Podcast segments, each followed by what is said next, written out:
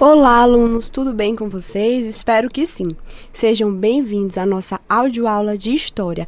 Eu sou a professora Natana e hoje nós vamos falar sobre a colonização das Américas espanhola, inglesa e francesa. Nós vamos começar pela América Espanhola, tudo bem? Vamos lá! A colonização da América Espanhola, ela caracterizou-se pela ocupação do território colonial após a sua conquista, tá? Essa intervenção, ela modificou as estruturas políticas, econômicas e religiosas das sociedades indígenas. A Espanha, turma, assim como os outros países europeus, eles praticavam o que chamamos de mercantilismo, o que é mercantilismo, professora? Foi um conjunto de práticas econômicas desenvolvidas na Europa durante a Idade Moderna, que era caracterizado principalmente pela busca de metais preciosos e pelo desejo de enriquecimento dos estados nacionais. Assim, turma, nessa perspectiva, quando os espanhóis chegaram aqui na América, eles implementaram uma economia baseada principalmente na mineração. Essa prática já era dominada pelos astecas e pelos incas habitantes da região. Então, se cair na sua prova, qual era a principal atividade econômica da colônia espanhola? Você vai responder mineração. Isso não quer dizer que não havia agricultura ou pecuária, mas sim que a principal era a mineração. Muito bem. Dessa maneira, turma, explorando os indígenas, os espanhóis utilizaram principalmente duas formas de trabalho. A primeira era a mita, que compreendia o revezamento de trabalho entre famílias sorteadas pelo chefe local indígena. Nesse trabalho, eles recebiam pagamento. Era pouco? Era, mas eles recebiam. Já na encomenda, que era outra forma de trabalho, os índios, eles eram explorados diretamente pelas autoridades espanholas. E o pagamento, turma, era feito em forma de é, alimentações, sessão, concessões de terras e pela catequização. Isso mesmo, turma, vale lembrar que nessa época havia um projeto de expansão da fé católica para o Novo Mundo, e esse projeto era financiado pelo Estado. Aqui na Idade Moderna, turma, não existia a separação entre igreja e Estado. Não havia, como hoje, por exemplo, que o nosso Estado é laico. Lá eles eram juntos e o governo patrocinava a catequização dos indígenas. Dito isso, em relação à economia colonial, vamos ver como era a organização social na América Espanhola. A sociedade que se formou nos domínios espanhóis da América era rigidamente hierárquica e era dividida de acordo com os níveis econômicos e com critérios étnicos. Os brancos europeus, eles formavam um grupo privilegiado e dividiam-se entre chapetones e crioulos. Os chapetones eram europeus, espanhóis, nascidos na Espanha, tá? E ocupavam aí os cargos maiores.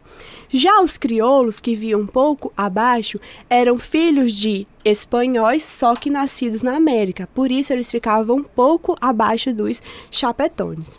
Abaixo estavam os mestiços e abaixo dos mestiços os indígenas, que eram a maioria aí da população, tá? Ainda havia, turma, escravos de origem africana, em menor quantidade, mas existiam sim na sociedade. Encerramos aqui a colonização espanhola. Agora vamos falar um pouco sobre a colonização inglesa, tá? Vem comigo. A colonização inglesa na América, ela é considerada tardia em relação às promovidas pelos portugueses e pelos espanhóis. Entre as razões, nós podemos apontar a tardia colonização do Estado inglês, que vivia em grande estabilidade política. Foi só no reinado da Rainha Elizabeth que a Inglaterra resolveu ingressar na economia mercantilista e passou a investir na construção de embarcações e no comércio marítimo. Além disso, turma, no processo dessa colonização inglesa, houve uma política que nós chamamos de políticas de cercamento. Que expulsou os camponeses agricultores das suas terras para promover a criação de ovelha, forçando, turma, essa população que agora estava desocupada a buscar uma nova vida no novo mundo. Novo mundo, quando a gente fala em novo mundo, a gente se refere à América, e velho mundo era a Europa, tá? Então, ao mesmo tempo aí dessa política dos cercamentos, ocorreu também vários conflitos religiosos e perseguições. E aí motivaram a imigração de puritanos na América. Então juntou aí os camponeses que perderam suas terras, mais os religiosos que estavam sofrendo perseguições. Então eles arrumaram as malas e disseram: "Vamos embora para a América em busca de melhores condições de vida". Agora, turma, nós vamos falar como esses ingleses organizaram a colônia inglesa aqui na América. O território que foi dominado por eles foi dividido em 13 colônias e cada uma delas possuía um perfil específico. Vamos conhecer hoje as características das colônias do Norte e a do Sul. Nas colônias do Norte, foi instituído um sistema de autogoverno, em que a economia era baseada na subsistência e no livre trabalho, e na pequena propriedade familiar. A sociedade turma também era hierarquizada e as decisões políticas eram tomadas em assembleia na igreja. Lembrando que foi nas colônias do norte que esses puritanos eles se instalaram porque ali no norte o clima é mais parecido com o que eles já estavam acostumados na Inglaterra. Mas havia também as colônias do sul, que possuíam um clima mais quente, mais tropical, e lá eles implantaram a agricultura no sistema plantation, com a principal atividade econômica voltada para a produção do arroz, do fumo e do algodão. Inclusive, turma, o arroz e o algodão era concorrente do que era produzido aqui no Maranhão, que era colônia portuguesa. Então eles brigavam aí por mercados, tá? E eles utilizavam também os africanos escravizados. Turma, nós já falamos sobre a colonização espanhola, a colonização inglesa. Agora nós vamos falar sobre a colonização francesa. Nós já estamos encaminhando para o fim. Fica aí, não me abandona não.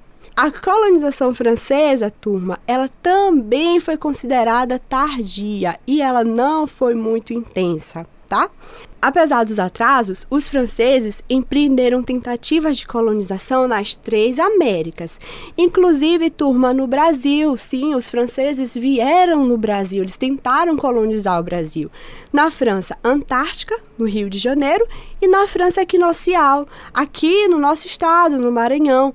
Vamos lembrar, turma, que a nossa capital, São Luís, ela foi fundada em 1612 e ela recebeu esse nome em homenagem ao rei Luís XIII. Eles não tiveram muito sucesso, porque logo os portugueses acordaram e disseram: não, a gente precisa tomar conta da região, porque os franceses estão querendo invadir. Então, eles expulsaram os franceses aqui do Maranhão e também do Rio de Janeiro. Na América do Sul, os franceses tiveram mais êxito, tá? Nas regiões das Guianas, onde até hoje há um território francês, que é a Guiana Francesa, certo? Antes de encerrarmos nossa aula de hoje, turma, vamos falar rapidinho sobre as consequências dessas dominações na América, tá? A colonização das Américas, turma, elas trouxe inúmeras consequências. Entre elas, nós podemos mencionar o maior genocídio já visto na história da humanidade, o que é genocídio, professora? Genocídio, turma, é a extinção, é o extermínio de uma etnia. Aconteceu, por exemplo, com os judeus lá na Segunda Guerra Mundial. Mas o maior da história da humanidade foi sofrido, infelizmente, pelas populações indígenas. Para vocês terem uma ideia, turma, aqui na América, antes da chegada dos europeus, possuía 80 milhões de habitantes. E após 30 anos dessa ocupação, esse número foi reduzido para 30 milhões, segundo os historiadores, tá? Além disso, turma, os naturais da Terra que conseguiram sobreviver às guerras de conquista, eles sofreram por causa das epidemias. Ah, nem gosto de falar nesse nome, por causa da situação que a gente está vivendo, né? Pois é, turma, mas as epidemias estiveram presentes aí em toda a história e os indígenas também sofreram com ela, porque A gripe, por exemplo, a varíola, os europeus em si eles já estavam acostumados com essas doenças e eles trouxeram para cá para a América e os indígenas eles não tinham imunidade para essas doenças e eles foram mortos e dizimados quando tiveram contato com esses vírus, tá? Além dessa exploração toda, eles ainda sofreram com a imposição cultural da língua, da religião e imposição dos costumes europeus e foram obrigados a abandonar ou marginalizar a sua cultura primitiva. Além disso, turma, se a gente observar a composição da população americana, nós podemos observar que ela sofreu, né, ou recebeu a influência de várias etnias. Os europeus, que eram os conquistadores e vieram para cá, os indígenas, que eram os naturais da terra, e naquelas colônias que utilizaram o trabalho escravo africano, também recebemos a contribuição dos negros africanos. E aí temos essa composição tão miscigenada e tão mista na população americana. Bom, turma, a nossa aula hoje chegou ao fim. Eu espero que todos vocês tenham se divertido bastante nessa aula, assim como eu. E brincadeiras à parte, um beijo da professora Natana. Se cuidem e fiquem em casa.